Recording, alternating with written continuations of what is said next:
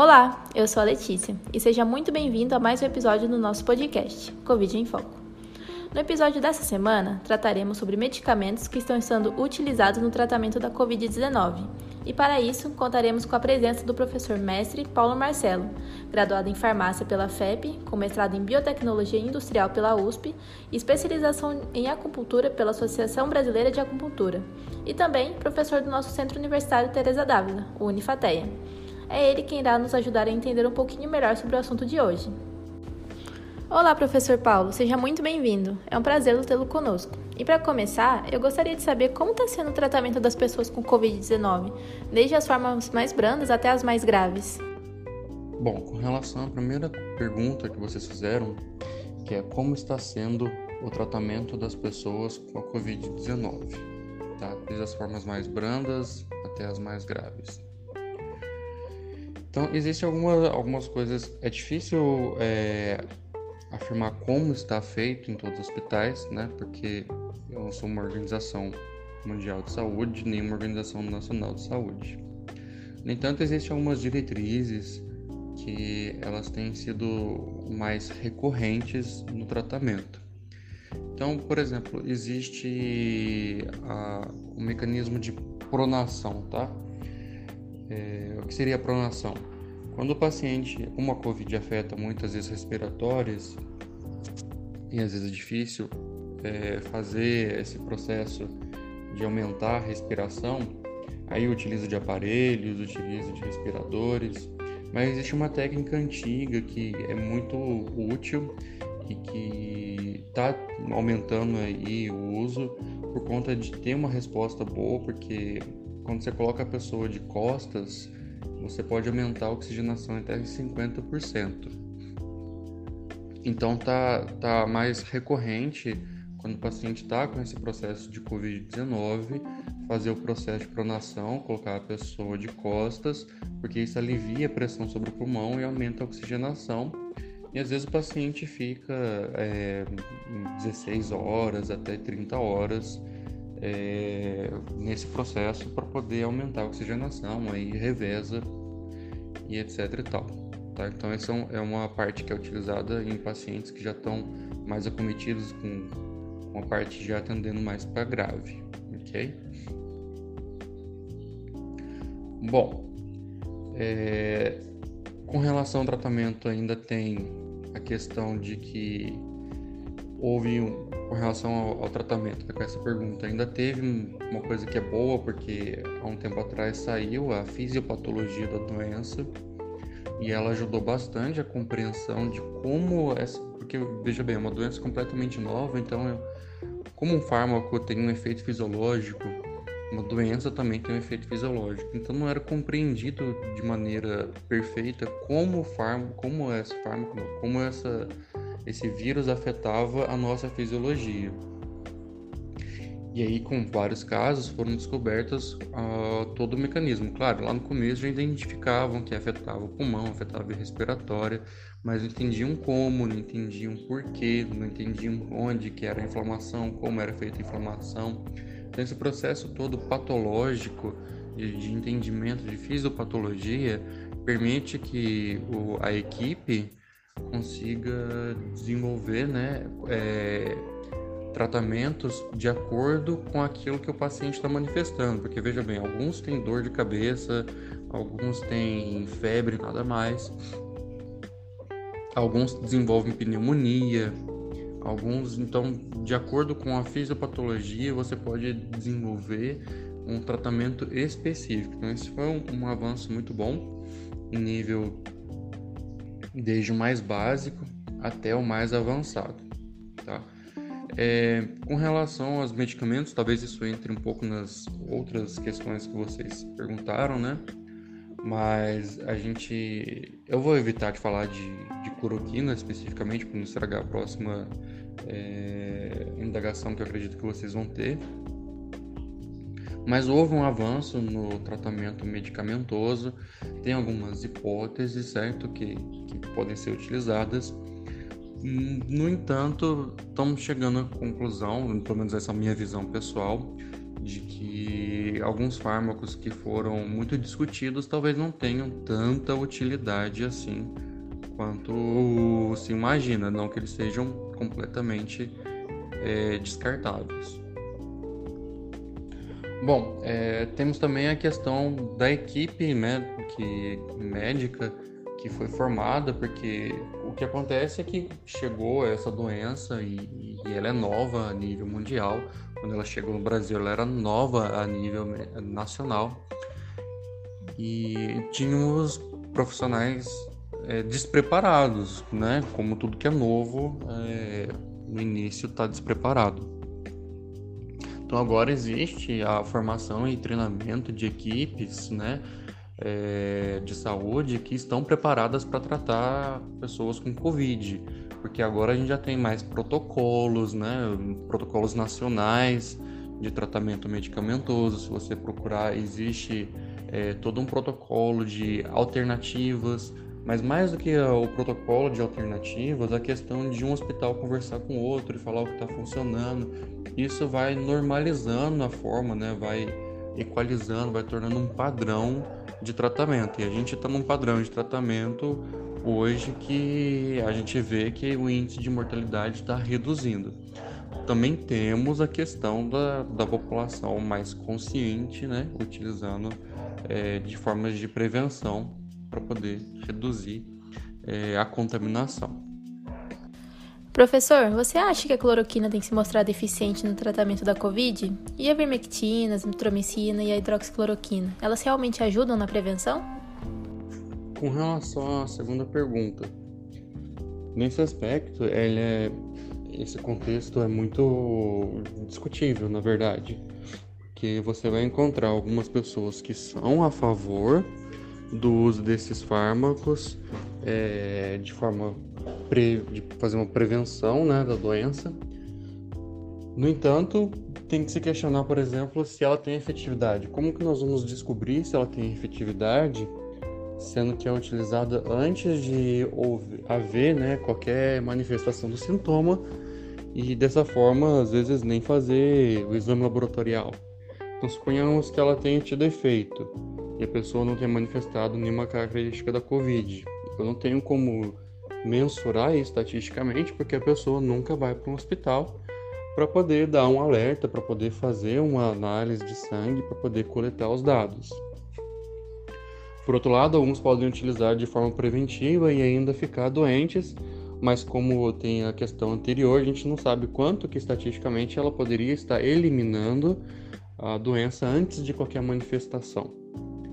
Ainda tem uma outra parte discutível, que é a questão de que a população, é, de maneira geral, é leiga com relação a, ao uso de fármacos. E eles não sabem que alguns, por exemplo, a hidroxicloroquina, apresentam muitos efeitos colaterais. Então, até onde seria benéfico, sem a, a instrução né, de um profissional de saúde, com relação ao uso, porque a gente pode ter pessoas que não têm problema desenvolvendo problemas que não são associados ao Covid por causa do uso indevido de fármacos, por causa de uma, de uma propaganda de um fármaco ou outro, é, mas sem a devida instrução.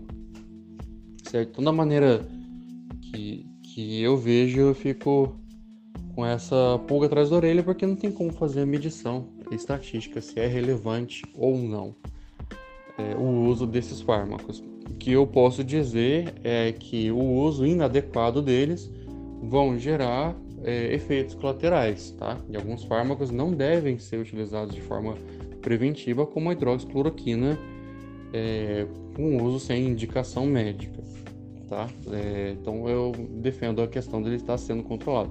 Existem outros que não estão sendo controlados, é, visto que o efeito colateral é um bem mais brando do que esse que a gente acaba de discutir, tá?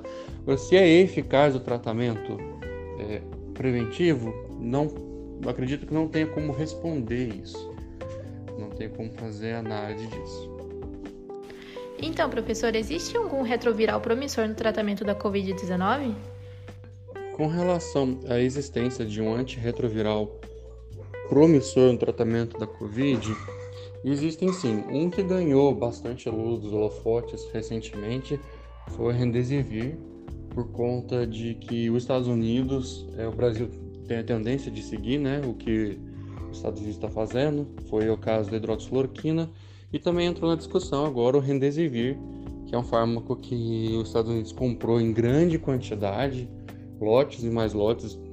É, pelo que eu entendi na notícia, eles compraram todo o estoque que existia e, e, e mandaram para eles, né? Importaram esse medicamento. É um fármaco que no... tem artigos que estão demonstrando que ele reduz o tempo de internação, que é benéfico, e que reduz a porcentagem de, de mortalidade dos, das pessoas que apresentam essa a Covid-19. Mas é um fármaco também que, apesar de tudo isso, ele é muito caro. É um fármaco que é, realmente seria muito oneroso para a população brasileira e para o sistema de saúde brasileiro comprar esses fármacos. E aí caberia os gestores analisar a, a relação estatística de quantos que eles conseguem, né? Quanto que reduz essa mortalidade versus o preço, porque realmente é algo que tem que ser avaliado. Talvez seja necessário, talvez eles cheguem à conclusão de que não investir no fármaco, mas investir em infraestrutura reduza mais a mortalidade do que investir no fármaco puramente, tá? Também uma outra questão que você tem a avaliar é o fato de que nos Estados Unidos não existe sistema único de saúde é, e os hospitais podem taxar o preço do fármaco o que eles quiserem. Então, por exemplo, lá um band-aid no hospital pode custar desde um centavo a 20 reais, tá? Com reais por conta né, brasileira. É, e você vai numa farmácia, o preço é tabelado de que é 10 centavos cada band-aid, entendeu? Mas no hospital não tem tabelagem de preço. Eles podem cobrar 3, 4 vezes o valor do Remdesivir. E, e quem está é, lidando com as despesas é o hospital, que é uma, é uma empresa, tá? e não um sistema é, nacional de saúde. Então, esse fármaco é um dos que está tá sendo avaliado como promissor, mas existe o aspecto econômico por trás dele que talvez, né, como eu disse, teria que os gestores de saúde avaliar se ele não seria demasiadamente oneroso para o nosso país e se, e se todo esse gasto é, seria gestado de fato para investir nesse fármaco, tá? Existem outros antirretrovirais que talvez sejam mais baratos, que possam ser utilizados, e existem também tratamentos mais simples, né, como por exemplo a pronação, que reduz bastante a índice de mortalidade e é o simples ato de virar a pessoa. Tá, então, existe? Existe. É, talvez se o preço dele fosse um pouco mais acessível, ele seria muito mais utilizado do que ele é hoje. É, professor, é realmente bem complicada essa questão do preço do antirretroviral, mas que bom que a gente tem outras opções de tratamento que são tão eficazes quanto, né? Cada dia que se passa vai se descobrindo mais sobre a doença e a gente vai aprendendo a lidar com ela, né? E vamos para a última pergunta? O que, que você acha desse arsenal terapêutico? Você acha que tem contribuído para a menor taxa de internação e mortalidade do novo coronavírus? É o seguinte, temos aí, como já falado, a parte da fisiopatologia. Então, conhecendo a doença e como ela age, a gente pode pegar os traços que ela deixa no paciente e, e fazer o tratamento adequado para aquilo que é manifestado. Isso é um benefício excelente, conhecer como a patologia age, você consegue estabelecer medidas contra aquela ação, né? Então, isso contribui muito para reduzir a taxa de mortalidade é, e, e, tempo de internação. O fator simples também do pessoal estar tá usando a, a, máscara, né, de estarem lavando as mãos, de estarem fazendo as medidas preventivas, e isso já diminui a taxa de infecção, por consequência a taxa de internação, e reduzindo a taxa de internação também temos uma redução na taxa de mortalidade. Isso é comprovado aí pelas médias móveis que são demonstradas é, em jornais constantemente, elas estão saíram num processo ascendente, agora estão num processo descendente, que é muito benéfico. Temos também o uso, o, a formação de protocolos, né? A Anvisa formou alguns protocolos como de uso de medicamentos, né? Então existe protocolo de tratamento para cada característica fisiopatológica. E temos mais um fator que está reduzindo bastante o índice de mortalidade, é que agora nós conhecemos a doença e por conhecer a doença, é, os, os, hospitais acabam né, estabelecendo padrões. Então, um hospital está indo muito bem, com um certo padrão, esse padrão é, ele é mandado para outros hospitais, então a gente tem agora um padrão é, de tratamento farmacológico, um padrão de tratamento de acompanhamento do paciente por toda a equipe né, de saúde. E isso está sendo muito benéfico, porque antigamente pegava-se o paciente de Covid e cada hospital é, tinha que estabelecer a sua própria regra. Agora, já com maior experiência, conhecendo melhor o vírus, é, as equipes de saúde, né, o, o SUS, é, os hospitais, eles começam a formar protocolos mais unificados para poder responder à patologia. Então, isso também contribui muito para a redução de mortalidade, a existência de um padrão baseado em algo que já funciona, que, claro, que só pode ser estabelecido após existir uma experiência prévia é, com relação à doença. Como não existia é, experiência prévia, foi muito difícil montar esse sistema, ok? Então, toda, todos esses fatores contribuem para a redução dessa mortalidade, tá?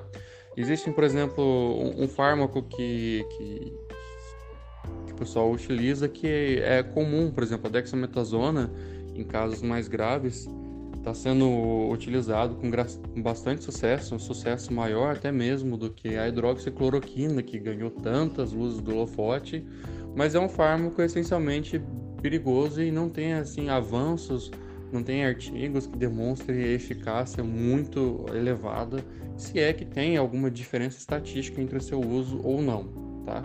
É, alguns acabam mostrando que sim, outros acabam mostrando que não, então na média disso é difícil a gente dizer se está funcionando ou não. Tá ok? É, então essa é a minha opinião acerca desse, desse tema, é que são vários fatores que estão contribuindo, principalmente o fator experiência, e o fator educação populacional. Obrigado. Bom, pessoal, esse foi o nosso episódio de hoje. Queria agradecer a presença do professor Paulo Marcelo, que disponibilizou um pouquinho do seu tempo para compartilhar conosco seus conhecimentos. E não perca o nosso próximo episódio, que será sobre vacinação e sobre as vacinas que estão sendo desenvolvidas para a prevenção do novo coronavírus. Esperamos por vocês. Até lá!